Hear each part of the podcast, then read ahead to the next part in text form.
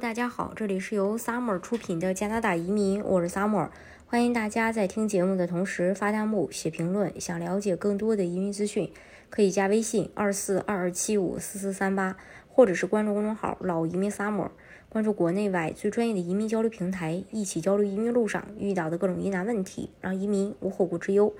当青年有机会。获得所需的教育时，加拿大才会蓬勃发展。这就是为什么加拿大政府继续投资于年轻人，来确保他们有完成学业和成功从业毕业的财政支持。加拿大就业、劳动力发展和残疾人融入部部长，嗯，卡斯高特拉夫宣布永久取消加拿大学生资助计划、加拿大学生贷款和加拿大学徒贷款的利息。这一重大行动将减轻加拿大年轻人在开始其职业生涯时的经济负担。在二零二三年四月一日开始，这一变化将使加拿大每年超过一百二十万的大专毕业生受益。根据目前的利率，取消利息将为学生贷款者每年平均节省五百二十元。对于目前的学生，二零二三年预算案建议加强对二零二三年八月一日开始的学年的财政援助，其中建议将加拿大学生助学金增加百分之四十，为全日制学生提供高达四千两百加元的助学金。将加将加拿大学生无息贷款限额从每周二百一十加元提高到三百加元，以及免除二十二岁或以上的成年学生首次获得联邦学生助学金和贷款资格而接受信用审查的要求。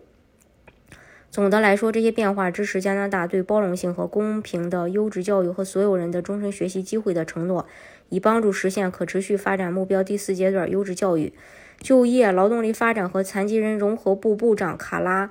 高特拉夫表示，对加拿大人来说，包括学生和应届毕业生，生活已经变得更加昂贵。这就是为什么我们的政府已经永久取消了加拿大学生贷款和学徒贷款的利息。结合本周二零二三年预算案中推出的措施，我们正在帮助学生和应届毕业生完成他们的学业。把更多的钱留在他们的口袋里，并成功毕业找到工作。永久取消加拿大学生贷款和加拿大学徒贷款的利息，是在2022年秋季经济声明中首次宣布的。这一变化在五年内的估计成本为27亿加元，持续成本为5.563亿加元。学生将继续负责支付2023年4月1日之前他们的贷款可能积累的任何信息。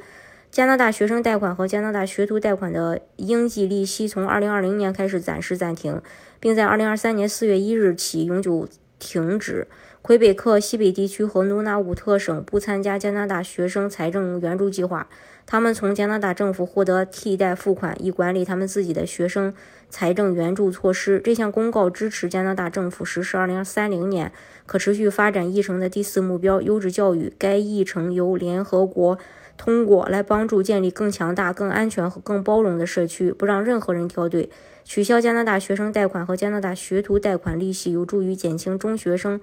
后教育的财务负担，确保更多的加拿大人有机会接受包容性和高质量的教育。大家如果想具体去了解加拿大的移民政策的话，可以加微信二四二二七五四四三八，或者是关注公众号“老移民萨摩”。关注国内外最专业的移民交流平台，一起交流移民路上遇到的各种疑难问题，让移民无后顾之忧。